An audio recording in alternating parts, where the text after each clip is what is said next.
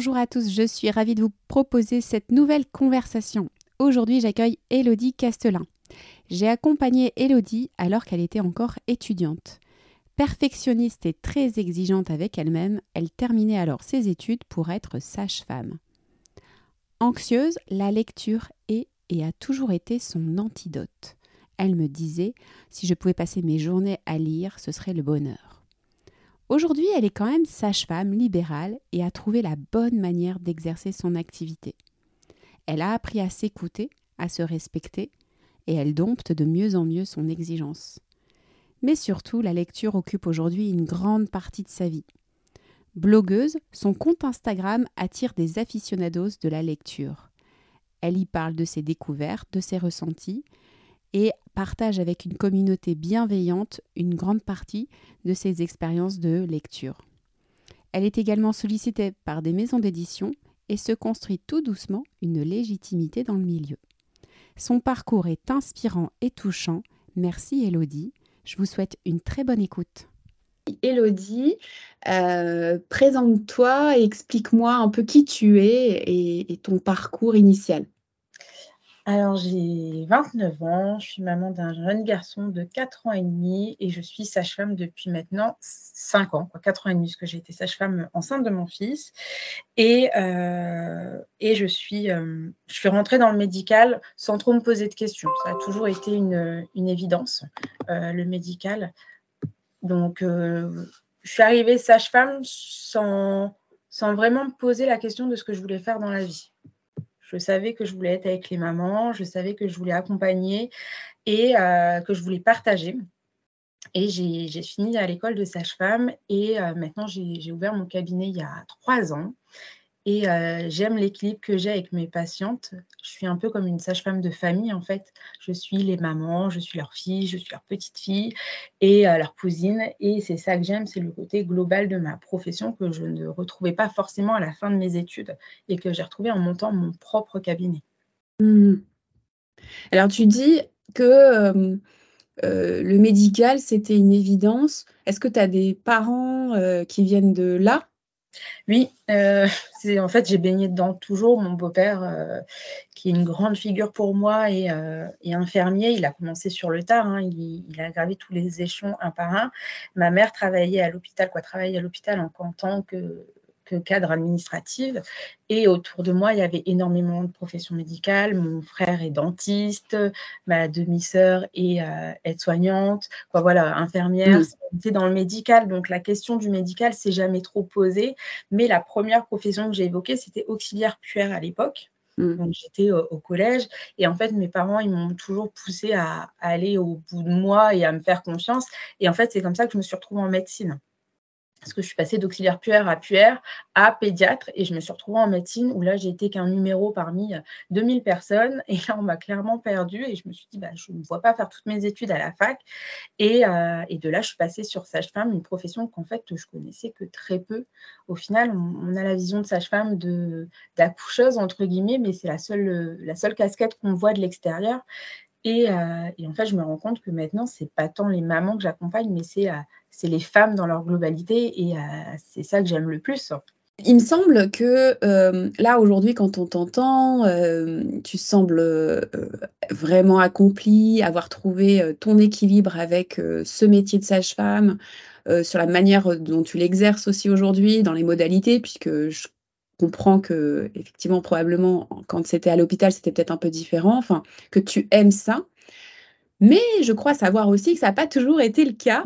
Euh, est-ce que tu peux nous en parler euh, brièvement? Euh, J'ai énormément de mal à mettre des barrières en fait entre ma vie professionnelle et ma vie personnelle, ce qui fait que je me suis perdue à vouloir en faire trop et à vouloir être entre guillemets indispensable.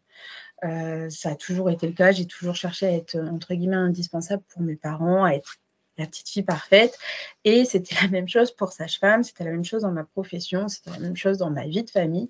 Ce qui fait qu'à un moment, je me suis complètement perdue parce que j'avançais euh, tête baissée, je fonçais sur une direction qui m'allait pas du tout, où en fait mes envies ne comptaient pas et euh, seule la vision que les autres avaient de moi comptait. Ce qui fait que je me suis, euh, bah, je me suis perdue en route. Je me suis à un moment relevé la tête en me disant mais J'avais l'impression que ma vie était écrasée. J'avais 25 ans, j'étais mariée, j'avais un enfant, j'avais un boulot et je me disais, mais en fait, dans 10 ans, ça fera toujours la même chose. Et là, je me disais, j'ai pas, pas envie. En fait, j'ai pas envie. Et de là, ça a enchaîné une petite chute aux enfers parce que bah, quand on se dit que dans la ligne où on va, ça nous convient pas, on dévie. Sauf que bah, les, les, chemins de travers sont pas forcément toujours les bons chemins. Et on ne tombe pas toujours sur les bonnes personnes. Parce que forcément, quand on doute, je pense qu'on l'envoie et qu'il y a des personnes qui ne sont pas très bonnes qui viennent récupérer ce doute et euh, viennent, euh, entre guillemets, l'entretenir. Et euh, j'ai un peu vécu, il y a maintenant deux ans et demi, une, une belle descente aux enfers qui maintenant est plutôt une expérience qu'une descente aux enfers. Mais il y a deux ans et demi, je... mmh. c'était la descente. Et, et je l'avais déjà vécu enceinte de Simon mon fils, où là, on en avait déjà discuté, où bah, pareil, le, mais là, c'était vraiment le côté euh, ne pas être une bonne mère, ne pas, ne mmh. pas être la meilleure mère. Et j'ai mmh. toujours ce côté, euh, j'avais toujours ce côté compétition là où, il n'y en a pas au final. Et euh, j'ai eu beaucoup de mal à trouver cet équilibre et à m'écouter moi. Et je pense que la, lecture, c'est ce qui, c'est ce qui m'aide aujourd'hui à être, à un moment donné, juste moi. M'écouter moi, mmh. faire ce que moi j'ai envie. Ouais. Donc, ce qu'on entend, c'est que tu as un effet, probablement, un, enfin, c'est pas probablement d'ailleurs, tu as un haut degré d'exigence, euh, tu te noies dans le perfectionnisme, c'est ça? Oui. euh, Que euh, euh tu disais juste avant, je, je, je, je, me nourris du regard des autres, besoin d'avoir cette reconnaissance en permanence de ce que tu fais, de ce que tu es, et de pas le faire, de, pour, d'avoir la difficulté à le faire pour toi. Alors après, c'est vrai qu'on entend souvent, oui, il faut faut, euh, faut réussir à, faut pas attendre du regard des autres, etc. Bon, en réalité, l'humain, il en a besoin, l'ego en a bah besoin, euh, donc euh, c'est normal. Mais ce que tu me dis, c'est que du coup, tu faisais, tu te, tu suivais pas tes envies, mais ce que tu pensais que les autres voulaient de toi, et donc tu te suradaptais en permanence, c'est ça? C'est ça. Et la question, par exemple, de la profession, quand on me demandait, mais pourquoi tu as fait sage-femme? Pourquoi? Pour plaire à mes parents pour mmh. plaire aux gens, à mon entourage. Quoi, je me suis jamais posée en me disant tu veux faire quoi de ta vie? Jamais, ça m'est jamais arrivé. Et, euh, et c'est vrai que ça m'a fait un moment peur où je me suis dit mais je me suis engagée dans une vie qui ne me correspond pas et j'avais l'impression vraiment d'être bloquée en fait dans cette case et de, bah, de suivre la vie telle que euh, elle m'était tracée et ne pas faire mes propres choix. Mmh. Mais en réalité, euh, visiblement, d'après ce que tu me dis là, euh, on parlera de l'autre activité euh, juste après, mais finalement, dans le métier de sage-femme tel que tu l'exerces aujourd'hui, ça te correspond, si je comprends bien. Oui, ça me correspond et j'ai appris à, à m'écouter, ce qui n'était pas le cas il y a il y a deux ans et demi, il y a des mmh. choses que je ne veux plus faire au cabinet, que maintenant j'ai accepté de, ne plus faire, de refuser. Alors, c'est pas toujours facile, je l'ai eu encore hier. C'est pas, pas facile de refuser de, de faire un acte euh, parce qu'on ne se sent pas à l'aise à le faire. Et c'est quelque chose qui m'a beaucoup. Euh, ça qui a été très dur pour moi, cette pression de me dire mince, faut pas que tu te loupes et euh, du regard même des, patients, des, collègues, de se dire, ben non, en fait, ça, cet acte-là, je ne le fais pas, et maintenant, je suis droite dans mes bottes. Alors, c'est toujours compliqué de dire, ben non, je suis désolée, je ne le fais pas, mais je suis ma ligne de conduite, et je me suis encore posé la question récemment de me dire, mais est-ce que tu ne referais pas euh, cet acte-là? Mais non, en fait, non, je garde ma ligne de conduite. Je sais que moi, pour mon équilibre, pour mon bien-être, c'est quelque chose que je ne souhaite plus faire. Et je pense que ça, il y a trois ans, j'aurais dit oui et je serais allée au boulot, la boule au ventre. Mmh. ouais, d'accord.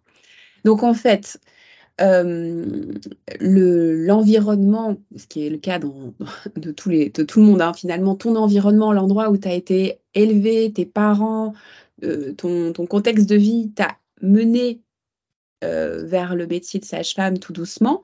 Donc au départ, tu avais quand même identifié que tu avais envie plutôt, parce qu'il y a plein de façons d'exercer euh, dans, le corps, dans le corps médical, mais en tout cas, tu avais identifié que tu voulais plutôt travailler avec les mamans, plutôt euh, peut-être accompagner l'accouchement a priori, je ne sais pas. Tout doucement, tu as avancé là-dessus.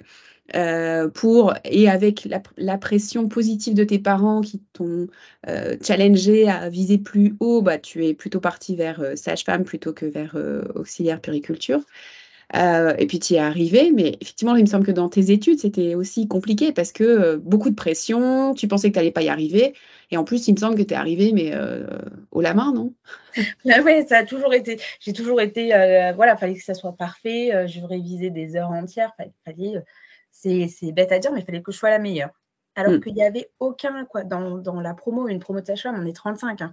Il n'y a pas cette compétition de savoir qui est le premier, qui est le deuxième. Mais dans ma tête, même si ça m'a apporté rien, il fallait que je sois euh, la meilleure. Et quand j'ai su que j'étais enceinte de Simon en janvier et que le diplôme c'était début juillet, je me suis dit non, mais en fait, je veux mon diplôme le même jour que tout le monde. Mmh. C'est-à-dire que je ne me laissais même pas une marge d'une semaine pour un arrêt maladie ou quoi que c'était non. Quoi, ça direct, ça a été je le veux ce jour-là. Et, mmh. euh, et j'ai réussi, mais à un prix que je ne suis pas sûre de repayer à l'heure actuelle, qui est que je n'ai pas du tout profité de ma grossesse. Mmh. Ça a été à cacher le plus. Quoi. Voilà, ça ne se voyait pas. J'étais diplômée avec ma blouse, ça ne se voyait toujours pas que j'étais enceinte et j'étais à 7 mois. Mmh, ouais. donc là, tu as ce recul-là maintenant. Simon, il a quel âge? 4 ans et demi. 4 ans et demi, donc tu as ce recul aujourd'hui. Euh, donc, tu as eu cette période difficile à ce moment-là, encore après, au moment où tu as commencé à exercer, parce que on, y reviendra après, mais parce que tu n'exerçais pas le métier comme euh, toi, tu as besoin de l'exercer pour être à ta place et, euh, sereine et en t'écoutant. Comment tu, gères ce, perfectionnisme aujourd'hui? Ça reste compliqué. je le gère mieux, mais par exemple, une grossesse, c'est un truc qui m'effraie. Mm. Ça, ça reste, et pour l'instant, je ne suis pas prête à lâcher prise sur, euh, sur ça mmh. et euh, c'est quelque chose qui m'effraie. Après, euh, je, j'essaye de prendre du recul. C'est pas si simple, c'est pas évident tous les jours, mais je pense que ma famille et ma belle famille ont bien compris en fait ce côté perfectionniste que j'ai et me, me remettent aussi les, un peu les pendules à l'heure en me disant mais ça changera rien en fait. Mm. Ça ne changera rien à l'heure actuelle que tu sois euh, première, deuxième, que euh, ton cabinet il soit ouvert quatre jours, cinq jours. Ça ne changera rien sur l'amour qu'on a pour toi. En fait, c'est mm. là où, euh, où moi, je ne l'entendais pas.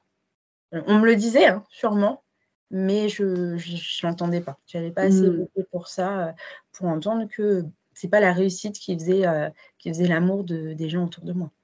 Oh, c'est mignon. Donc, euh, ce que tu me dis, c'est que ton entourage est un pilier, une ressource pour lorsque tu pars dans ton travers, il te ramène un peu, il te, te, t'accompagne pour te permettre de, de lâcher un peu la grappe, quoi.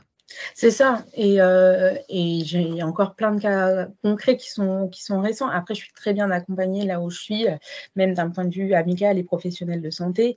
Et, euh, et là, bah, mercredi, il y a eu j'ai postulé pour un poste en fait en complément de mon poste en libéral, sauf que c'était clairement avoir les yeux plus gros que la tête et partir sur des semaines de 50 heures avec un employeur qui bah, était qui était assez strict parce que bah, au final ça restait une du territorial donc avec des horaires fixes. Et euh, là où j'avais peur qu'on me dise bah non mais Elodie si vas-y bah, tout le monde m'a dit mais non c'est tout c'est pas vert c'est pas vert c'est ok ça ne correspondrait pas à ta vie, ça ne correspondrait pas à ton équilibre. C'est tout, on arrête. Et là où j'avais peur en fait de leur dire ben, j'ai envie de refuser, euh, c'est eux qui m'ont dit non, mais non, tu refuses. Mmh. Tu sais pas, tu forces à dire oui pour faire plaisir, c'est non, tu refuses. Mmh. Et c'est là où je retrouve où j'ai un équilibre. C'est vraiment lié bah, aux gens qui m'entourent et, euh, et, je pense aussi que je suis très bien accompagnée d'un point de vue professionnel de santé, ce qui m'aide aussi. Mmh, super. Ok, donc euh, tu as tes garde-fous aujourd'hui, tu as, cette conscience aujourd'hui qui, qui, te qui est ton expérience de vie qui te permet de te dire bon là, euh, je, je, je, il se passe un truc, j'imagine que tu sens ton corps. oui, tu dors moins bien. Mais euh, en fait, maintenant, je pars du principe qu'il n'y a rien de définitif chose que je n'avais pas avant. Pour moi, c'est une décision. Alors, j'ai beaucoup de mal à prendre des décisions et c'est encore le cas, mais pour moi, une décision a été définitive. Maintenant, je pars du principe tout passe. Tout mm. passe tout le temps. Mm-hmm. Et euh, quand ça va pas, bah, ça passera. Je suis dans le creux de la vague, mais c'est pour remonter. Et euh, bah, les coups de mou, c'est pour voir quand on est dans le haut, parce que bah, quand on est toujours en haut de la vague, on s'en rend pas compte. Mm. Oh là là, j'adore ce que tu dis. et de ce fait-là, combien de fois je peux me dire, OK, bon, bah, je suis dans le creux de la vague, c'est une journée sans, mais c'est pour montrer que demain, bah, il y aura du soleil et je serai, serai en haut de la vague et, et j'avance comme ça. Alors, c'est des petits pas, mais c'est des petits pas qui, moi, sont énormes. Et je pense que toi qui me suis depuis bientôt dix ans, tu sais à quel point c'est pas une phase que je lisais facilement il y a, il y a ne serait-ce que quatre ans. C'est clair, ouais. Ouais, mais moi j'observe, hein, je, le dis parce que je trouve que c'est important, j'observe que les personnes qui ont vécu des moments difficiles sont aussi celles qui savent profiter intensément des choses positives. Euh, qui ont vraiment conscience euh, aussi, qui vivent intensément les choses quelque part. Euh, c'est souvent d'ailleurs, c'est quand on perd quelque chose qu'on prend conscience de sa valeur. Et du coup, d'avoir ce, recul-là permet vraiment de, profiter, en fait, peut-être plus intensément, de goûter au bonheur plus intensément que la plupart des gens, en fait. c'est ce que je, c'est ce que j'ai, pu observer après avoir accompagné un certain nombre de personnes. Ok, donc euh, on comprend que tu choisis cette voie euh, pour comme la plupart des gens parce que euh, c'est une voie. Enfin, en tout cas, il n'y a pas de feu rouge pendant pendant voilà, ça, ça c'est ouvert, ça t'avance. En plus, tu mets du tien, tu bosses, tu travailles et donc tu y arrives. avec beaucoup de, pression, mais, mais, tu y arrives et tu y arrives très bien. Et puis, euh, tu, euh, petit à petit, tu euh, déconstruis un peu ce que tu penses être la sage-femme qu'il faut être. tu t'écoutes plus, de plus en plus. Tu, tu adaptes du coup ta façon de travailler pour que ça te corresponde, c'est ça? Jusqu'à trouver ton équilibre. en tout cas là-dessus. Mais il n'y a pas que ça. non, mon équilibre, je n'ai pas trouvé que comme ça. Ouais. Euh, alors moi, je me souviens très bien euh, que lorsqu'effectivement euh, on échangeait et que tu étais dans une, phase plutôt down, que tu me disais, si je pouvais, je lirais toute la journée. Je me souviens que c'était ton, moment d'évasion, ton, c'était ta, bulle d'oxygène, ton, ta ressource. Et aujourd'hui, tu en as fait quelque chose de chouette. Vas-y, explique-nous. Oui, euh, bah, j'ai eu une grosse période down il y a deux ans et demi et en fait, j'avais déjà créé une page Instagram où je n'avais rien mis du tout. Je l'ai créée, je pense, il y a quatre ans. Je n'avais rien mis du tout. Et il y a euh, deux ans, je me dis, mais lance-toi. Et je commence à publier sur Instagram des avis littéraires euh, montés avec des photos, pas spécialement euh, travaillées, et un, avis assez simple en fait. Pour moi, c'était un truc juste pour moi. Et euh, je me rends compte que euh, bah, sur Instagram, il y a une communauté euh, qu'on appelle Bookstagram, qui est une communauté littéraire très très vaste, et que ben, au final, je retrouve des gens qui ont le même ressenti que moi, et que ben, la lecture, qui est quand même quelque chose qui est très individuel à la base, en devient une passion commune où on partage, et l'engouement prend. Et je me prends au jeu de lire encore plus pour publier encore plus d'avis. Et, euh, mon compte Instagram euh, commence à, décoller tranquillement. Et les auteurs répondent, les maisons d'édition répondent, les gens autour répondent. Et là, je me rends compte euh, que bah, les choses ont, fonctionné parce que je l'ai fait de façon naturelle, sans chercher en fait, à obtenir ce, compte que j'ai à l'heure actuellement, sans chercher à obtenir des likes ou avoir des followers, sans même. En fait, j'ai créé ce compte sans attendre parce que je ne savais même pas que ça existait. Je ne savais même pas qu'on pouvait envoyer des livres gratuitement à des personnes pour les chroniquer. C'est un truc que je ne connaissais absolument pas. J'y allais mm. à l'aveugle. L'édition, c'est un truc qui m'intéresse, mais que je ne connaissais pas. Mm. Pour moi, voilà, on écrivait un livre, il y avait une maison d'édition, c'est un monde qui était fermé ça, ça restait là. Et en fait, pas du tout. Et j'ai trouvé euh, sur Instagram un équilibre à un moment de ma vie où clairement, c'était très compliqué de me lever et de me dire, bon, euh, je continue ma vie dans la foulée, où j'avais encore ce côté où j'avais pas trouvé mon équilibre. Quand je l'ai créé, là, j'ai trouvé un équilibre parce qu'il y a ça à côté. Demain, on me l'enlève. Je pense que mon équilibre professionnel n'y est plus. Mm-hmm. Qu'est-ce que du coup, euh, ça t'apporte Donc, parce que la lecture, ça a toujours été depuis longtemps euh, une ressource pour toi, quelque chose que tu fais pour toi qui t'apporte de la satisfaction. Est-ce que, dis-moi, hein, est-ce que aujourd'hui, le fait d'avoir cette passion, ça a du sens, ça apporte quelque chose à d'autres, que c'est pas individuel, que ça que tu permets de partager des choses, que ça, a un, retour. Est-ce que c'est ça qui fait qu'aujourd'hui ça prend une ampleur différente ou euh, explique-nous. Ah oui, oui, il y a le fait que ça soit voilà, il y a des échanges sans cesse. C'est vrai qu'autour de moi, il y a des lectures de plage, entre guillemets, mais il n'y a personne qui lit de façon euh, continue à côté de moi, avec qui je peux échanger des livres, avec qui je peux échanger mon avis. Euh, autour de moi, on va lire le dernier Virginie Grimaldi, des romans que je conseille, par exemple, mais, mais euh, ce côté échange est moins présent parce que c'est plus moi qui vais échanger que la personne qui va, qui va venir vers moi. Que sur Instagram, je me suis retrouvée à lire des choses que je ne lisais pas du tout, à communiquer avec des personnes que je ne connaissais pas, qui ne me connaissaient pas, et qui pourtant euh, partageaient la même passion que moi et pouvaient avoir une critique aussi sur un livre, on pouvait avoir une discussion autour d'une même lecture. Et c'est mmh. quelque chose que moi, je n'avais pas dans mon quotidien. C'était vraiment quelque chose de très individualiste où je me disais, bah, en fait, je suis toute seule sur ma lecture. Et en fait, je les vis beaucoup plus intensément, sachant que je vais les partager avec quelqu'un. Je mhm. cherche à poser des mots sur ce que je ressens, sur ce que je vis, sur pourquoi il m'a plu ou pourquoi il m'a pas plu. Et même le style de mes lectures a complètement changé. Je me suis ouverte à des lectures sur lesquelles je serais jamais allée euh, sans Instagram. D'accord.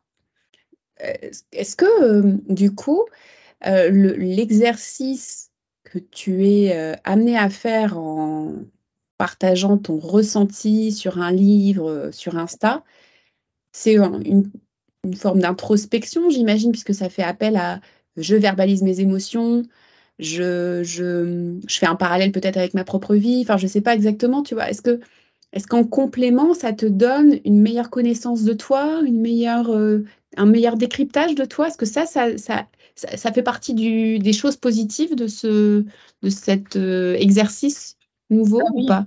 Oui, oui, parce qu'il euh, y a des lectures qui vont correspondre à un moment et pas à un autre moment. Et, euh, ça, je m'en rends compte, euh, à un moment donné où je vais me dire, je ne suis pas dans un bon mood, mais ça correspond à la lecture que j'ai à l'heure actuelle, ou vraiment où je me dis, ben, non, là, écoute-toi, qu'est-ce que tu as besoin à l'heure actuelle? Et je me souviens de l'année dernière où j'ai lu un livre qui m'a mis dans un état donc clairement, je me suis mise à pleurer pendant une semaine et à refaire des crises d'angoisse. Et où là, je me suis dit, non, mais il va falloir que que tu t'écoutes pour choisir tes lectures. Parce que, en fait, moi, je, voyage à travers un livre. Euh, c'est comme si c'était moi le personnage principal. Je voyage à travers les années, à travers les pays, à travers les échanges, à travers les sentiments, les émotions. Sauf qu'il bah, y a des émotions sur lesquelles je ne suis pas prête encore à vivre et d'autres où je serai sûrement jamais prête. Et c'est vrai que de ce fait-là, se dire en regardant la couverture d'un livre, le titre ou la quatrième, non, ça, je sais que ça va potentiellement, moi, me mettre mal à l'aise. Ça fait que j'apprends à me connaître et aussi à me dire à un moment donné, non, là, j'arrête ma lecture parce que mais parce que c'est parce que ça va pas m'apporter de positif, j'arrête. Ah, ah, oui, à mettre des limites là-dedans aussi, du coup. Tu apprends à mettre des limites, euh, à te connaître et à t'affirmer aussi, d'une certaine manière. Ah oui, oui, c'est vrai que le livre l'année dernière, euh, c'est un livre qui a fait, euh, qui a en plus était très en vogue, qui avait des très très bonnes critiques, qui est allé euh, à être adapté au cinéma. vraiment, quand moi j'ai donné mon avis en disant mais non, ce livre, moi c'est pas possible. Là, je prenais position pour le coup, et c'est la mm. première fois que je prenais une position aussi, euh, bah, que je prenais position sur un livre qui était adoré partout et où moi je me disais mais non, c'est pas possible, c'est pas possible. Ouais. Intéressant, intéressant. Euh, donc, il y a, euh, au travers des lectures, de toute façon, on, on apprend toujours sur nous, c'est vrai, c'est mmh. sûr. Mais là, du coup, l'exercice euh, supplémentaire qui est d'écrire et de se positionner et de, de, traverser probablement des émotions et de les verbaliser, ouais, j'imagine que ça crée aussi quelque chose de supplémentaire, ça apporte quelque chose d'autre. De, ça fait peut-être partie aussi des, des, éléments qui font qu'aujourd'hui tu te sens équilibré au travers de cet exercice. Et après, au-delà de ça, il y a euh, la possibilité, l'ouverture de partager ça avec d'autres humains qui partagent euh, la même passion que toi, qui sont euh, intéressés par ton regard et avec lesquels tu peux avoir des débats, avec lesquels tu peux découvrir d'autres lectures que tu n'aurais pas découvert. donc là, ça t'ouvre le champ des possibles, ça, ça, sort de ton. Ça te permet d'ouvrir et de, découvrir d'autres choses, quoi, c'est ça? Oui, c'est ça. Je sors de ma zone de confort euh, maintenant beaucoup plus fréquemment. On fait euh, ce qu'on appelle des lectures communes où en fait on a le même livre à lire sur une durée par exemple de cinq jours. Donc moi j'en organise une par mois où en gros on a 80-90 pages à lire par jour et tous les soirs on débriefe un peu. Et il y a des livres que jamais j'aurais pu continuer à lire sans avoir le soutien des personnes qui ne me connaissent pas. Mmh. C'est là où je trouve ça complètement fou, c'est que c'est des personnes qui ne me connaissent pas et au final euh, vont prendre le temps de prendre de tes nouvelles quand euh, tu n'as pas posté, quand ils vont voir par exemple en story que je fais beaucoup de stories, chose que je serais incapable de faire, je ne me sens, vois pas parler devant un public et au final je m'expose en story sur un compte qui a quasi maintenant 2000 euh, abonnés. Jamais je me serais imaginé faire ça il y a deux ans. Et c'est vrai que le fait d'avoir du soutien sur une lecture, parce que par exemple, mon mari, des fois, il me regarde, je suis en train de pleurer devant un livre, il me dit, mais pourquoi tu pleures pour un livre C'est pas possible. Et je me dis mais j'arrête, j'arrive pas à arrêter. Et le fait d'avoir quelqu'un en face qui dit non mais moi aussi j'ai pleuré, moi aussi j'ai eu la boule au ventre, j'ai voulu fermer les yeux pour pas voir les images, eh ben, c'est vachement, ça aide à aller dans d'autres euh, lieux, dans d'autres années. Par exemple l'année des guerres, jamais j'y serais allée toute seule. Mmh que bah, pour moi, ce n'était pas possible de le vivre tout seul, sauf qu'en fait, je ne le vis pas toute seule, je le vis accompagnée de merveilleuses personnes qui sont sur, sur Instagram et qui, euh, l'année dernière, pour mon anniversaire, j'avais reçu des colis de livres de personnes que je ne connaissais pas. Euh, et ce passage de virtuel à réel se fait comme si on se connaissait euh, depuis toujours. c'est impressionnant, mais même avec les auteurs, en fait, je me rends compte que les, auteurs, souvent, quand ils, écrivent des livres, c'est euh, qu'ils ont besoin. Ils ont besoin de lâcher ce qu'ils ont aussi. Hein. C'est euh, euh, rarement des personnes qui sont bien dans leur tête tout le temps, qui sont épanouies. Ils écrivent pour lâcher des émotions, pour partager. Et je me rends compte que même eux, en fait, discuter avec quelqu'un qui a ce même ressenti, qui a ressenti des vibrations, des émotions en lisant leur livre, je trouve que c'est un échange qui est très qui apprend énormément sur, euh, sur la vie, de se mmh. dire, bah oui, en fait, euh, souvent les livres, ils partent de, bah, de, de vécu, d'expériences vécues, et euh, je trouve ça, ce partage, cet échange, je trouve ça assez, assez formidable. Ouais, finalement, c'est très intime, mais c'est très universel, en fait, en réalité. Et, et du coup, grâce à Insta, ce que tu me dis, c'est que tu constates que j'ai une larme qui coule parce que je, j'ai la gorge serrée qui. J'ai besoin de tousser. Attends. Je reprends après. Donc, je disais. Euh, attends, je bois un coup aussi. On coupera. Sur la tasse Astérix. Euh, donc, euh, ouais, je disais que du coup, euh, c'est euh, très, euh, très, très intime ce qui est écrit, mais finalement, ça, c'est très universel. on se rend compte qu'effectivement, au travers des livres qu'on lit, on se retrouve forcément à chaque fois dans le personnage. Et là, en plus, du coup, aujourd'hui, maintenant, grâce à ce que tu as mis en place avec Instagram, bah, tu peux partager ton statut de lectrice avec d'autres et te sentir appartenir aussi à un groupe. Tu, tu ressens de l'amour aussi, enfin, tu mmh. vois, l'amour, la reconnaissance. Euh, des... et, ça, ça t'a ça, permis de trouver ce fameux équilibre. Alors, comment tu fais aujourd'hui pour euh, manager tout ça? Est-ce que tu as un enfant, tu as ta profession libérale de sage-femme, tu as ces livres à lire et tu as ce contenu à suivre? Parce que, bon, euh, pour avoir un peu tenté, moi, de développer Insta, bon, je galère, hein, euh, c'est super long, c'est, enfin, c'est, pas forcément. Alors, tu l'as fait, euh, tu n'as pas cherché à le faire, donc euh, c'est, c'est probablement la clé du succès. Mais comment tu fais pour faire tout ça? Je, Souvent, en fait, je pars du principe qu'une fois que Simon est couché, une fois que mon fils est couché, déjà, c'est juste pour moi. Je regarde pas la télé. j'ai arrêté de regarder un écran juste pour regarder un écran. Euh, souvent, le soir, je, quand je mettais la télé, en fait, euh, je, regardais le film sans vraiment être attirée. C'était plus s'il y a quoi ce soir à la télé, je prends ça.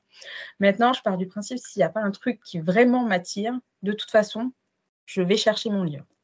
Donc, le soir, j'ai une heure, une heure et demie où je ne fais quasi que ça. Mm-hmm. Et j'ai toujours un livre. Toujours. J'en ai un au cabinet, j'en ai un dans ma voiture, j'ai un rendez-vous médical, j'ai un livre. Je, voilà. Après, j'ai la facilité de savoir lire quasi partout et par tous les bruits. voilà, mon mari est un fan de jeux vidéo et pour le coup, nos deux passions se sont plutôt liées puisque bah, on est dans le canapé, il joue à son jeu vidéo, je lis.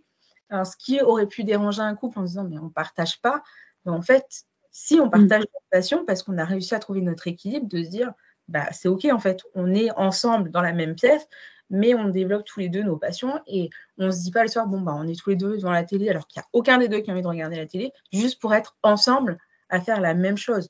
Mm. En fait, on est ensemble à faire chacun notre passion. Et c'est vrai que vous écoutez. C'est ça. Et notre... donc déjà, il y a cet équilibre de couple qui fait que c'est beaucoup plus simple.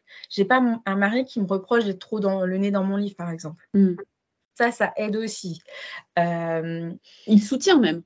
Ah oui, oui, oui, il me soutient. Euh, je suis allée au Salon du Livre de Nancy en septembre, mais c'était un gros stress pour moi parce que bah, partir en train toute seule euh, face à du monde, c'était un truc qui me stressait énormément. il m'a dit non, mais t'y vas. Maintenant, c'est fait.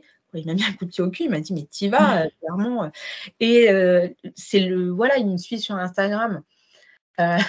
Et je sais qu'il regarde mes photos et des fois, il me dit, bah, celle-là, elle est moins belle que les autres. Voilà, il me soutient. Et à un moment, j'ai beaucoup parlé de, de, partir sur YouTube parce que je parle beaucoup. Euh, je me suis trouvé cette passion de parler beaucoup sur les livres. Et il m'avait dit, mais vas-y, et moi, je fais le montage. Euh, lance-toi et moi, je fais les montages. Je ne l'ai pas fait parce que je sais que potentiellement, un montage d'un vlog prend facilement deux heures par semaine et mm. que voulais pas en fait être derrière lui et lui dire non mais si il faut faire comme ça voilà pour le coup là ça s'entremêlait trop mais il me soutient et, euh, et au départ quand je l'ai fait c'était le seul au courant.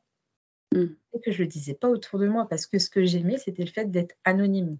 Mmh il y a des gens qui ont commencé à me suivre que je connaissais et ben je me suis retrouvée à me dire euh, je fais les stories je les fais pas je les mmh. voilà j'ai commencé à me mettre des barrières à me dire ben non mais les, gens ils me connaissent ils peuvent me juger en fait et, euh, et ça, ça s'est estompé un peu et je pense que ça s'est estompé euh, grâce à la reconnaissance. Alors, ce n'est pas mm. quelque chose que je cherchais quand j'y suis arrivée. Euh, mais par contre, c'est quelque chose que je trouve à l'heure actuelle. Il y a vraiment mm. eu un déclic en fait en janvier où j'ai eu la chance d'avoir beaucoup de maisons d'édition qui m'ont fait confiance. Mm-hmm. Et c'est vrai que de recevoir un livre dans sa boîte aux lettres qui n'est pas encore sorti avec un mot de l'auteur, bah, c'est vachement gratifiant. Ouais, ça, tu as vraiment la reconnaissance euh, de ce que tu, de la vie que tu poses sur les livres, euh, ce que tu crées, des professionnels aujourd'hui reconnaissent. Donc là, tu es passé à un stade au-dessus, c'est-à-dire que c'est plus une communauté sur Insta, qui était déjà pas mal. Hein, c'est même déjà, ouais. Aujourd'hui, ça a beaucoup, ça a beaucoup de valeur. mais en plus, là, tu as, la reconnaissance et le regard de, professionnel. Donc ça, ça t'a aidé à, accepter qu'on puisse... Euh, quoi d'ailleurs? C'est quoi? Tu avais peur du jugement? Tu avais peur qu'on dise quoi? Bah, Que j'étais pas légitime. Euh, que je m'affichais un peu sur les réseaux sociaux. Influenceur, c'est devenu, euh, entre guillemets, le métier à la vogue. Alors moi, j'ai jamais voulu être influenceuse et encore moins, mais quoi, voilà, c'est toujours pas mon souhait. Mais voilà, j'avais peur de ce jugement, de se dire, bah, elle s'affiche sur Instagram parce qu'elle veut devenir influenceuse, un peu comme toutes ces personnes qui créent des comptes euh, à chercher partenariat. Comme moi, voilà, encore une fois, je l'ai fait sans attendre de retour. Je l'ai fait pour le partage. Et le partage s'est fait dans l'autre sens où moi, j'ai eu des retours. Et, euh, mais c'est vrai, d'avoir quelqu'un que je connaissais, j'avais vraiment peur de ce jugement euh, de mmh. réseaux sociaux. Et je mmh. me livre aussi. Euh, sur Instagram, je pense que les... Alors, la moitié des personnes qui me suivent savent dire le nom de mon fils. Pourtant, mmh. il n'apparaît jamais. Ça, c'est un truc. Euh, Simon, on le connaît. Des fois, il veut faire des stories avec maman, donc il est à côté. On voit ses mains. Mais par contre, il sait que son visage ne doit pas apparaître. Mmh il ne veut pas que mon. Quoi, voilà.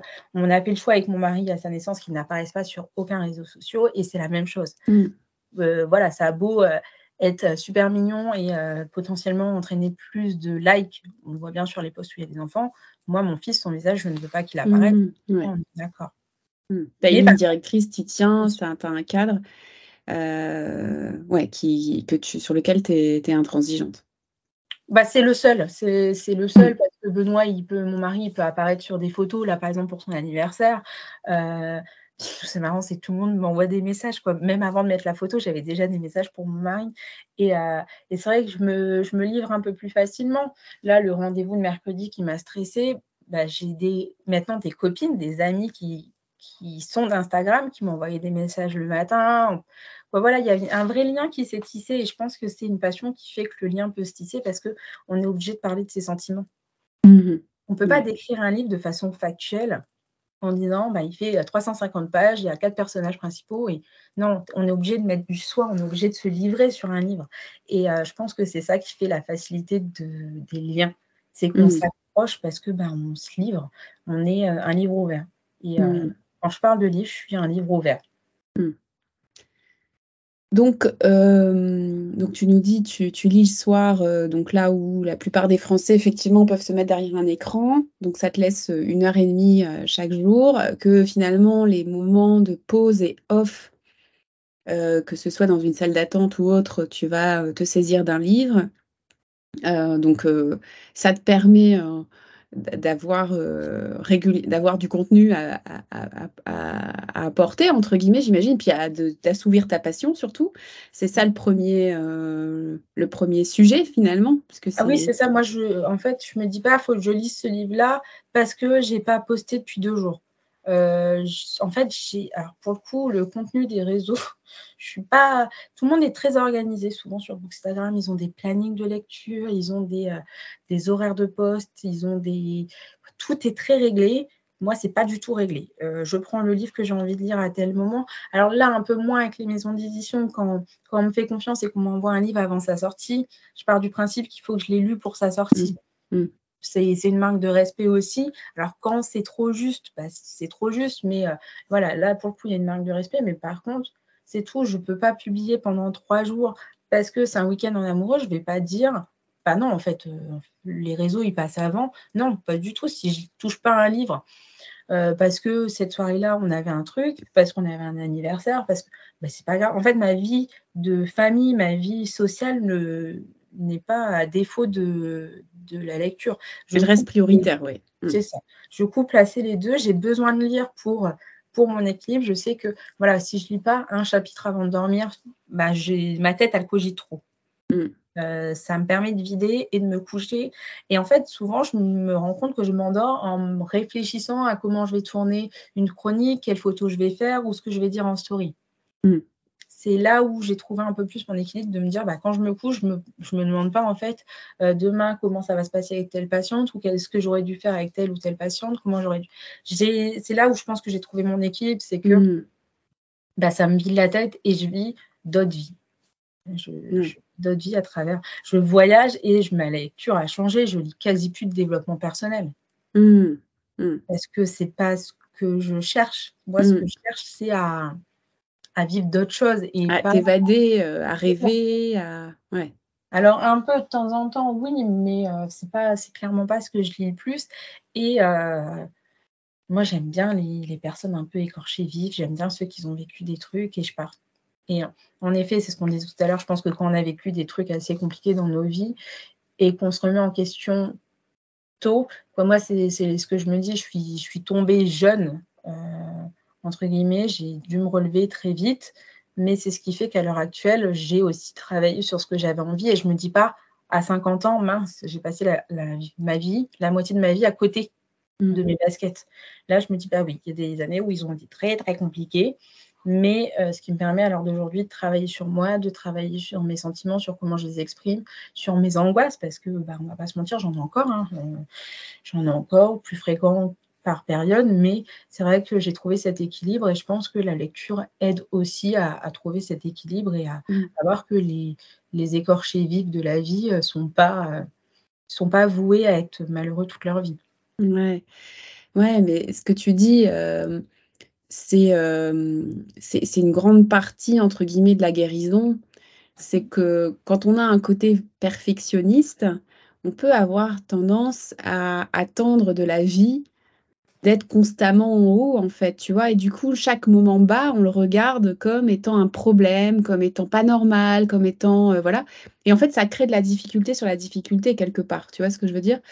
Euh, Tu vois, pour euh, aller dans ce que tu racontes, dans les thérapies de groupe, on observe que, que 40% de la guérison est liée au groupe. Pourquoi?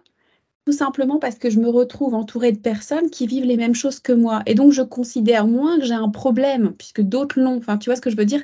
J'accepte un peu plus, finalement, de traverser ça, de vivre ça. Finalement, quand tu as une angoisse, quand on est angoissé, euh, c'est pas évident parce que c'est assez aversif, mais dans un premier temps, ce qui est compliqué, c'est qu'on va chercher à chasser l'angoisse, on, on considère que c'est pas normal, voilà, et en fait, ça va la renforcer, entre guillemets.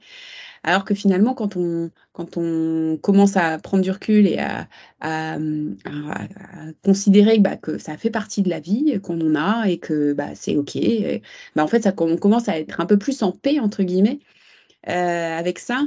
Donc, euh, euh, ce que tu me dis, c'est que au travers des lectures que tu as, tu, tu te rends compte finalement que les émotions, qu'elles soient agréables ou désagréables, euh, toute la panoplie des émotions qu'on traverse, tous les humains les traversent, entre guillemets, et au travers des lectures, tu peux accéder à ça. Et ça te permet d'accepter un peu mieux et de, surfer un peu plus sur les, tiennes, finalement, c'est ça? Oui, c'est ça. Et je me rends compte que beaucoup des lecteurs sont. Alors, moi, je ne me définis pas comme hypersensible parce que j'ai pas envie de me mettre dans une case, mais il y a beaucoup de lecteurs qui se définissent comme hypersensibles. Et je pense que oui, en effet, je pense qu'il faut être à l'écoute de son et c'est ce qui se passe quand on est euh, quand on se met dans une case d'hypersensibilité. C'est mais c'est ce qu'il faut faire aussi dans le livre. Parce que si on n'est pas dans l'histoire si on ressent pas les émotions en effet on va lire le livre sans intérêt. Et je pense que c'est là où je retrouve des personnes qui peuvent avoir les mêmes angoisses que moi. Parce que bah, en effet pour lire un livre et pour ressentir les émotions il faut s'écouter et il faut écouter l'émotion qui arrive. Et par exemple le livre que j'ai pas du tout apprécié l'année dernière c'était en attendant dans le jungle je ne sais pas si mhm. tu as entendu parler avec Virginie Et en fait, moi, ce livre, il m'a mis dans un, dans un effroi total où euh, je me retrouve face à une femme bipolaire et pour tout le monde, c'est la joie. Et moi, je me disais, mais c'est pas la joie en fait, c'est une mhm. maladie, c'est quoi, faut, faut arrêter. De... Dans ma tête, je me disais, on peut pas mettre ce livre sur un piédestal parce qu'en gros, être bipolaire, ça veut dire être heureuse. Et euh, il y avait une telle projection sur moi mm. Euh, clairement, euh, j'ai clairement sombré et euh, ça a été un livre qui m'a engendré un tel panel d'émotions. Et après, bon, je ne dirais pas la fin ici, mais la fin est, clairement une de mes pires angoisses. Mm. Et en fait, j'ai déchanté et je, me suis écroulée totalement. Et mm. c'est là où, où ben, un livre, en fait, ça, ça vient casser un peu au fur et à mesure ma carapace et, et me permettre de ressentir des émotions euh, que je m'oblige à pas ressentir ou à aller vers euh, des sentiments où je vais pas aller. C'est vrai que par exemple, les livres sur les maladies psychiatriques, j'y vais très rarement parce mmh. que ça me fait peur et que j'ai pas envie de ressentir ces émotions, j'ai pas envie de me mettre à la place mmh. de cette personne. Mmh. Mais au fur et à mesure, j'apprends à travailler et j'apprends aussi à, à me sortir de certaines cases. Ça, c'est pas, ça n'a pas toujours été simple pour moi. Mmh. Je me mettais facilement dans une case où j'avais pas le droit d'évoluer. Et, euh, et ben, la lecture, je trouve, et, et, ça me le prouve, même si je ne me fie pas aux chiffres, mais les chiffres prouvent que de toute façon, j'évolue. Parce qu'entre mon compte, il y a deux ans, il y a un an, et là, euh, ben, on n'est plus du tout sur la même dimension. Et euh, j'ai plus du tout le même contenu à faire. Quoi. Je, même si c'est pas un travail hein, pour moi, je, je, le fais avec plaisir. Et, euh, et voilà, mais je me cache moins de le faire. Je me mmh légitime à, donner mon avis en gardant toujours le respect parce que bah, un roman, mm. euh, c'est quand même une année de travail pour un auteur. C'est euh, c'est beaucoup de. Pour eux, c'est aussi beaucoup de lâcher prise. Donc, je le fais toujours avec respect, mais je m'autorise à des fois dire bah non, moi, celui-là, c'est pas passé pour, pour telle ou telle raison. Alors, je ne les dénigre pas, mais je me trouve une légitimité que je ne trouvais pas avant. Mm. Super. Donc là, euh, tu as cette activité de sage-femme que tu fais à ta manière, euh, à ton rythme, euh, d'après ce que je comprends, avec de temps en temps ton perfectionnisme qui peut te jouer des tours et faire que tu envisages de faire plus, d'après ce que je comprends, et c'est intéressant. Et qu'après, je recule en disant non, tu ne fais pas plus. Parce et après, quel est ton équilibre tu, Grâce aussi à tes proches et grâce à la connaissance de toi et grâce à tout ce que tu as vécu, tu arrives à, à rétro-pédaler, à accepter ça et à être fier de ça, j'imagine aussi. Tu as dû être fier de savoir dire non là. Alors, je t'avoue que le mail du non est parti il y a une heure. Donc, euh, voilà. Non, euh, En fait, le, le poste, c'était d'un point de vue financier. Clairement, mm. c'était vraiment ça, c'était d'un point de vue financier. Et je me suis rendu compte que mon équilibre valait plus mm. que de l'argent. Mm. Alors, on va pas se mentir, un lire, euh, c'est une passion qui coûte cher. Euh, on a beau dire non, si, c'est une passion qui coûte très très cher. Et c'est vrai qu'à un moment donné, je me suis dit, bah ouais, mais en fait, travailler plus. Bah, quand tu es à ton compte, tu sais très bien que travailler plus, ça ne veut pas dire gagner plus, parce que mm. y a du monde en fait derrière. Moi, je peux ouvrir, si j'ai personne, euh, ça ne changera rien. Mais je me suis dit, gagner plus pour faire quoi? Pas aller chercher son fils à l'école, pas profiter de lui les moments où je suis avec lui, parce que là, je pourrais plus être avec lui. Et en même temps, bah, pu avoir ce temps-là pour, pour moi, pour ma lecture, pour faire les photos, créer du contenu, faire euh, mes avis, parce que bah, mine de rien, c'est vrai que ça prend du temps, même si, euh, même si moi, je m'en rends pas spécialement compte parce que je le fais au fur et à mesure des choses, mais ça prend du temps quand même. Euh, mm. sur mes jours de, de, repos, souvent, je me dis, bah, je, vais, je vais me mettre dans mon canapé et je vais lire pendant toute la matinée et je relève la tête, il est midi et je me dis, bon, ben, en fait, j'ai fait mon ménage, euh, mes courses et j'ai fait en fait mon contenu d'Instagram. Et c'est OK. Et en mm. fait, j'aurais pu trouver cet équilibre-là. Et euh, le, le, jeu n'en valait pas la chandelle. Mm. En fait, euh, le confort financier passe après mon confort de, de vie et d'équilibre. Et je pense que, en effet, c'est mon équilibre. Et je pense que tous les proches qui sont autour de moi le savent. Mmh. maintenant et me l'ont fait comprendre en disant bah non, tout n'est pas ouvert, bah c'est tout. Et c'est vrai que pour le coup, j'avais rien à perdre hein, parce que mmh. c'était le plus. Mmh. Je t'avoue que voilà, le mail, il y a toujours le jugement qui repasse par-dessus en me disant bah, qu'est-ce qu'elle va penser? Bah, même si même elle, elle m'a dit mais vous vous rendez compte quand même que d'un point de vue timing, ça va être compliqué. Oui, en fait, ça va être compliqué, je me rends compte. Mais je suis sortie en me disant de toute façon, c'est pas possible. Ouais, super. Euh, donc là, tu es, euh, dans une situation euh, où tu sais t'écouter, où tu as tes outils pour t'écouter, tes outils étant tes proches en partie, tes ressentis, ton expérience. donc le, métier de sage-femme plus cette passion qui, qui, commence à se professionnaliser. C'est quoi la lettre au Père Noël pour la suite? Vive de la lecture. Clairement, ça serait. Alors, je vivrai jamais d'Instagram, ça j'en ai conscience. Et euh, voilà, il y a deux Françaises qui vivent de d'être chroniqueuses littéraires sur Instagram. Donc voilà, je sais que c'est pas quelque chose euh, qui est possible. Je sais aussi que je m'y suis mis tard. On le voit bien, là, il y a énormément de comptes qui sont développés comme moi il y a 2-3 ans. Mais euh, j'aimerais beaucoup soit rentrer dans l'édition, soit ouvrir un, un salon de librairie parce que j'aime beaucoup parler des livres, j'aime beaucoup euh, quand quelqu'un me dit bah, j'ai lu ton livre, il, bah, m'a fait ressentir ça ou ça, euh, voilà, guider quelqu'un sur, sur la lecture, parce que vu que j'ai euh, augmenté mon panel de, de genre, forcément c'est plus simple. Ça serait ça. Sur du court terme, ça serait devenir lectrice Charleston. Il y a une maison d'édition que j'ai découvert grâce à Instagram bah, qui, qui est une maison d'édition euh, qui euh, tous les ans prennent 20 personnes, 20 personnes de, des réseaux sociaux, et euh, ces 20 personnes vont avoir tous les livres en avant-première. Et ils vont en fait donner des, des, critiques qui vont être écrites sur les livres. D'accord. Et voilà, ça c'est vraiment le, pour moi le, le, goal, je ne vais pas dire de cette année, parce que forcément c'est une fois par an. Donc, on mm. vient une fois par an. L'année dernière, je crois qu'on était 2000 à participer. Mm mais ça serait vraiment euh, clairement, c'est l'objectif, surtout que c'est une maison d'édition qui suit mes envies, puisque je me rends compte que si je suis devenue sage-femme, c'est pas tant pour les bébés, mais pour euh, les mamans et pour le côté un peu féministe. Et j'aime beaucoup, et j'aime beaucoup ces histoires de femmes fortes, de femmes qui ont fait changer les conditions humaines, qui ont bougé pour le droit de vote des femmes, pour l'avortement. Et c'est des choses qui, euh, qui, me portent, et c'est une lignée éditoriale qui est tirée sur ça. Donc, ça serait ça le plus gros là sur le court terme, mais je sais très bien qu'on partira d'ici et que je fermerai mon cabinet, je fermerai ma carrière de sage-femme. Hmm. Voilà, je sais que maintenant, contrairement à ce que j'ai pensé il y a deux ans, ma vie, elle n'est pas tracée. Hmm. Ma vie, elle n'est pas tracée et les choses peuvent bouger, euh, même si je garde toujours en tête que l'édition, j'ai vraiment l'impression que c'est quelque chose de très fermé. Mais euh, mais voilà, mes proches le savent, mon mari le sait et voilà, alors ça, ça, le fait rire forcément, j'ai bac plus 5, il dit elle veut ouvrir un salon de thé.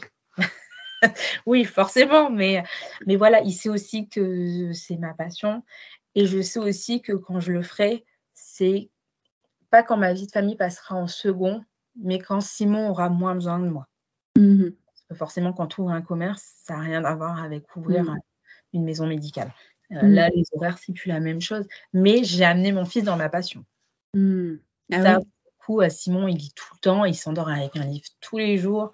Voilà, c'est. Euh, et, et sur Instagram, c'est vrai que c'est marrant, c'est que souvent, il dit Les copines, elles pensent quoi Instagram. Donc, euh, je l'ai amené dans ma passion des livres. Alors, je lisais des histoires à Simon, il avait un mois. Mais il est, voilà, on va à la médiathèque ensemble. quand je reçois des livres, c'est lui qui ouvre les colis parce qu'il veut voir le livre, s'il est beau, s'il n'est pas beau. Euh, il me pique mes marque-pages. Voilà, je l'ai mis euh, un peu dans la boucle et euh, j'espère qu'il gardera toujours cette passion. Bah, on lui a donné tous les deux nos passions. Hein. Il est autant attiré sur les jeux vidéo que sur, les livres, ce qui nous permet de partager des moments ensemble.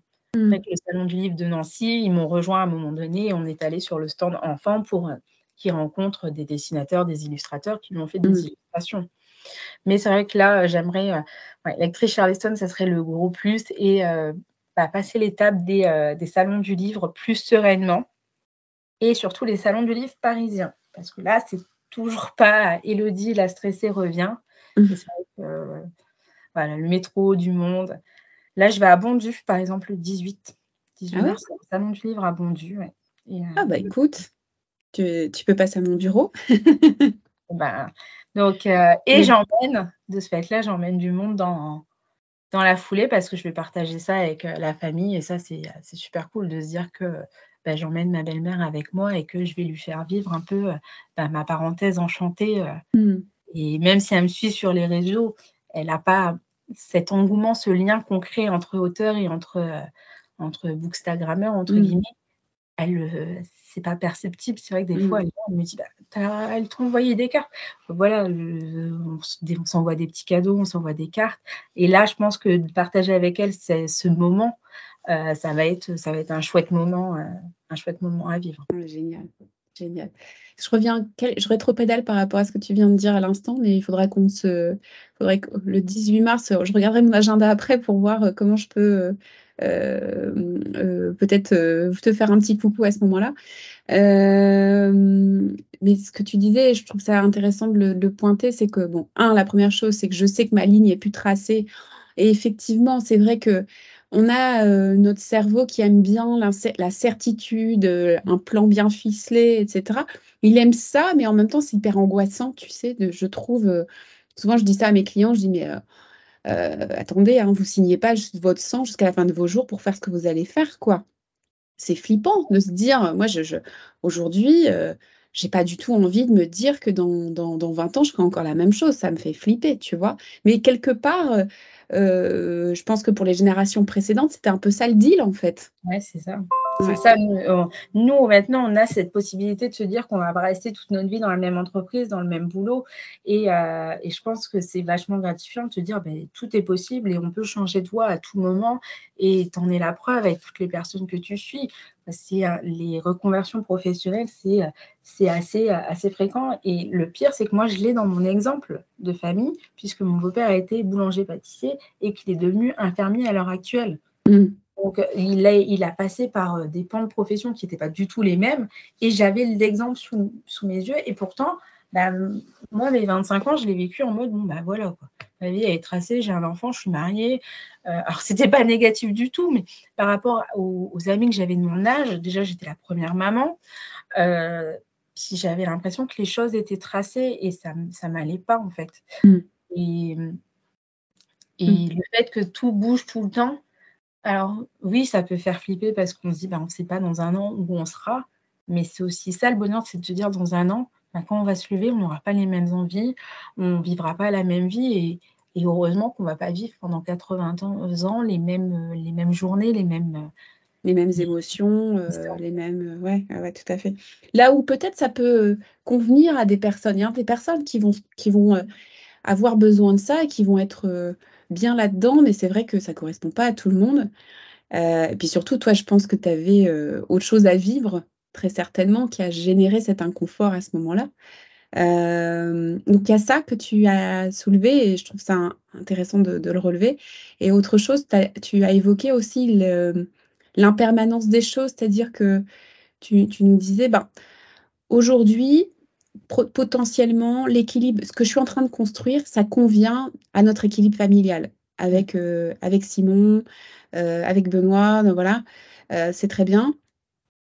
Et je sais que dans quelques temps, la situation aura évolué, Simon sera plus grand, il y aura des choses qui auront changé, et à ce moment-là, je pourrais mettre en place d'autres choses. C'est-à-dire, tu vois, c'est ça. Et à ce moment-là, ça sera plus facile, etc.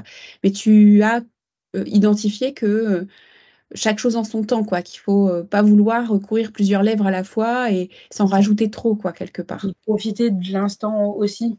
c'est... Alors des fois, j'ai un peu peur, par exemple, quand je vois ma bibliothèque où je me dis j'ai 200 livres, si cette passion elle me passe d'un coup, je vais faire quoi?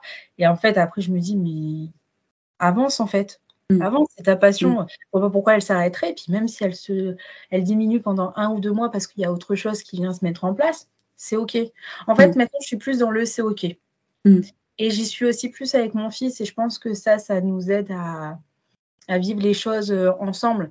C'est vrai qu'on a monté la bibliothèque, euh, je leur vois tout émerveillé de dire Waouh, on a une grande bibliothèque. Pourtant, c'est mes livres qui sont dedans.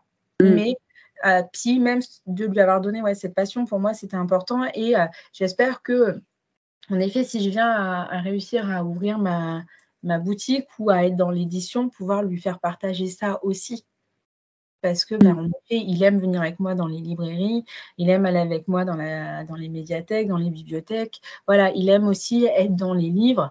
Et, euh, et je pense que pour son équilibre aussi, euh, voilà, il a trouvé aussi cet équilibre où bah, le soir, il a besoin aussi d'avoir son mmh. livre pour s'endormir. Et c'est mmh. une punition de ne pas lui en lire. C'est mmh. vrai que bah, quand on lui dit, bah, non, Simon, il n'y aura pas d'histoire, pour lui, c'est vraiment une punition. Tout comme moi, on me dirait, non, mais aujourd'hui, tu as interdiction d'ouvrir un livre, ça serait une punition.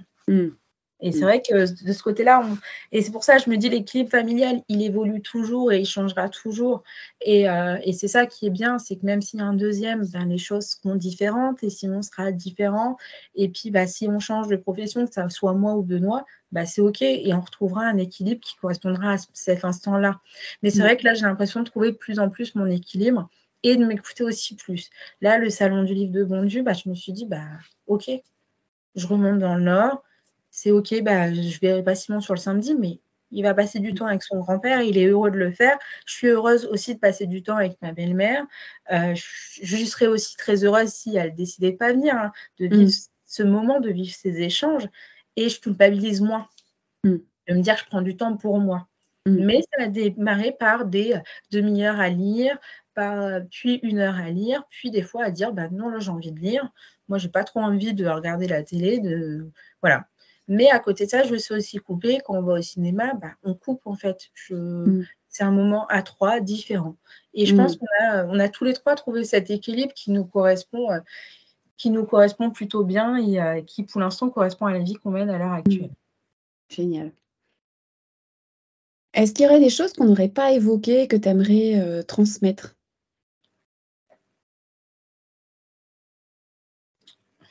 D'y croire?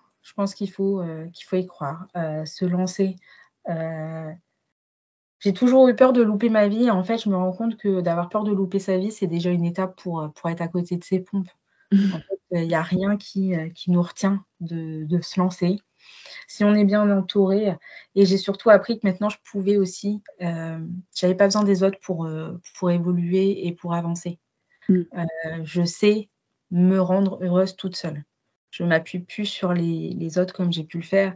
Et euh, bah, j'ai plus peur de me retrouver euh, seule une journée. Mmh. Parce que je sais, je, sais ce qui peut me faire du bien, je sais euh, comment gérer telle ou telle angoisse. Et je pense que la lecture y a, y a contribué parce que justement, j'aspire à avoir des fois ces moments seuls. Mmh. Et, je pense que là, c'est là où je me rends compte que ben, les gens qui sont autour, c'est du plus. Ils m'élèvent, ils m'aident mais il ne me porte pas. Hmm. Et euh, je pense que pour l'équilibre d'une famille, c'est ce qui est le plus important. J'ai, euh, je suis, Simon, il m'a beaucoup aidé. j'ai vécu une renaissance quand, j'ai accouché de mon fils. Mais il ne me porte pas à bout de bras. Parce mmh. que souvent penser que c'était que si j'étais là à l'heure actuelle, c'était grâce à lui et pour lui, oui, il m'importe. oui, c'est le moteur de ma vie et le soleil de ma vie mais euh, je le laisserai euh, s'envoler quand il aura envie de s'envoler parce que je saurais être heureuse sans mon fils qui tous les matins me dit maman faut se lever et je pense mmh. que le plus important c'est de se dire que quoi qu'il arrive euh, ben on est heureux seul et le, notre entourage on leur apporte le meilleur bonheur parce que le but c'est pas qu'ils nous soulèvent c'est pas qu'ils nous portent mmh. on soulève ensemble mmh. c'est chouette ce que tu dis euh, alors, je peux pas euh, faire autrement que te demander euh, quels sont les livres que tu nous conseilles de lire. Tu vois, c'est quoi tes. Alors, j'imagine que te poser la question à toi, c'est super dur. il, y en a, probablement plein, mais voilà, si tu devais en conseiller un, deux, trois, ce seraient lesquels? Je regarde ce que j'ai parce que je suis sûre, je vais couper, je vais dire, j'aurais dû dire celui-là. Euh, un livre que. Alors, moi, j'aime beaucoup les livres qui commencent par des deuils. Mhm. Ça fait partie de mes livres, entre guillemets, euh, préférés. Donc, il y a PS I Love You, qui est sorti mhm. aussi en film. Tu as promis que tu vivrais pour moi de Karen Ponte. Alors, Karen Ponte, c'était ma prof de droit. C'est vrai? J'ai commencé à, à, lire ses romans parce que c'était ma prof de droit. Et maintenant, elle, elle, elle a aussi euh, atteint son rêve de devenir romancière à plein temps. D'accord. Alors, tu as promis, j'ai pas entendu. Je, je... Tu as promis que tu vivrais pour moi. Oh. Et après, euh, tout le bleu du ciel de Melissa d'Acosta. C'est euh, clairement un des, après, Julien Sandrel, moi je suis très très fan. Je trouve qu'on a énormément de chance en France parce qu'on a des euh, auteurs et des autrices qui sont, euh, qui sont fabuleux. Euh, Julien Sandrel, il, mène les émotions à la baguette. Là, son premier roman, La Chambre des Merveilles, sort au cinéma avec Alexandra Lamy. Et je trouve que c'est un auteur, bah là je suis en train de lire justement son dernier, je trouve que c'est un auteur formidable. Julien Rampin, qui est à la base un chroniqueur un blogueur littéraire, pareil, a fait son rêve de, de devenir euh, auteur. Donc, des auteurs français sans hésiter, euh, des auteurs et des autrices françaises, euh, je trouve que ils, manient la vie et les sentiments de façon impressionnante. Mmh. Et d'ailleurs, tu écris? Pas du tout. Pas du tout. Pas du tout. Euh, alors moi, j'ai jamais été très bonne en français. Hein. J'ai quand même fait une, des études scientifiques du début à la fin. Je suis très très mauvaise en, français. Euh, écrire les chroniques et ne pas faire de fautes, euh, c'est très très compliqué pour moi. Je l'ai fait corriger quand même. j'ai ma famille qui, m'entoure. je n'écris pas du tout et c'est pas, j'ai pas le souhait d'écrire. Mmh, d'accord. Je préfère beaucoup plus chroniquer un livre à l'oral qu'à l'écrit et c'est pour ça que je m'étais tournée sur, euh, sur YouTube qui reste dans ma tête quand même euh, toujours une, cible. Euh, une cible. Mais j'ai pas là à l'heure actuelle, j'ai pas les capacités pour faire le montage et pour faire la perfection que je voudrais. Je serais mmh. toujours trop exigeante pour l'instant, mais non, les auteurs, les auteurs français sans hésiter. mais oui, tout le bleu du ciel de Melissa d'Acosta et euh, lequel m'a fait pleurer récemment? Ah, Je sais plus, il y en a plein. si jamais, après coup, tu, tu souhaites, euh, euh, il y en a un qui te vient et tu dis, ah non, mais c'est celui-là, c'est, tu, tu fais-le moi savoir, je le mettrai dans les notes du podcast pour que les personnes puissent le retrouver. Euh, écoute, Oliadi, je te, je te, remercie beaucoup pour le temps que tu m'as accordé, pour euh, tout ce partage. Ce qui est intéressant dans, ton expérience, euh, je sentais que c'est ce qu'on allait pouvoir traverser ensemble, mais c'est que, en fait, c'est toute ta croissance, toute ta, liberté trouvée, en fait, ces dix dernières années, au travers de, toutes ces expériences. Euh, que tu nous as partagé, toutes ces prises de conscience que tu nous as partagées, qui te permet aujourd'hui d'être là où tu es et il me semble d'avoir trouvé un équilibre, mais que tu sais qu'il faut en permanence réajuster en fait. Hein, ah oui, oui, et puis là, voilà, c'est vrai que le fait de recevoir plus de livres, je lis plus et c'est un équilibre que j'essaye de trouver différemment. Mais à côté de ça, je veux me remettre par exemple à courir. Donc c'est un autre équilibre à trouver. Quoi. Mmh. Mais par exemple, je l'ai trouvé, j'y vais avec Simon. Il me suit mmh. en vélo. Mmh. jamais, quoi, jamais, il y a un mois, jamais je t'aurais dit, bah, j'emmène Simon courir et il me suit en vélo. Mais euh, quand on l'a fait, j'ai adoré ça et c'est un équilibre que j'ai trouvé parce que ben, je passe du moment avec mon fils, du moment des moments de qualité. Et c'est vrai que maintenant, je privilégie les moments de qualité à la juste présence qui, euh, qui est pour moi moins importante. Et c'est vrai que j'ai envie de vivre des choses euh, fortes avec les gens que j'aime. Mmh. Mais je trouve ma liberté, en effet, dans, Instagram. Et je pense que c'est pour ça aussi que ça fonctionne, c'est que je suis authentique. Mmh. Je ne me cache mmh. pas derrière, euh, derrière des, faux trucs. Et, aussi, j'ai ce côté où j'ai pas envie de... J'ai pas envie de faire une story tous les jours en disant ça va pas, il y a ça, quoi, pessimiste. Pourtant, je suis une grande pessimiste de base, et en fait, quand moi je le vois, des fois je me dis mais c'est quoi l'intérêt? Et ça, ça m'oblige aussi à, avoir le bon côté des choses, à, mm. avoir mon côté optimiste qui revient en disant oui, bah aujourd'hui ça va moins bien, mais c'est pas grave, c'est ok. Mm.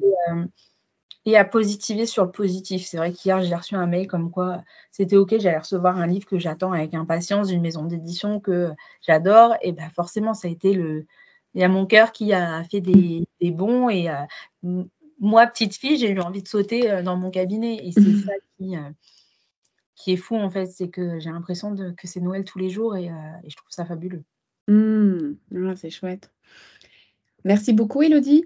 Ah, merci à toi de m'avoir accompagnée toutes ces années et de continuer. Hein. Merci Elodie pour ce beau partage, cette belle conversation et ce témoignage. Je pense que tu as dû inspirer beaucoup des auditeurs. Alors maintenant, je vous propose de la suivre sur la bibliothèque d'Elo sur Instagram. Vous pourrez euh, partager avec elle. Et je vous remercie par avance de partager, liker, commenter euh, l'épisode. Ça m'encourage, ça m'aide à continuer. Avec C'est en vous, révélez-vous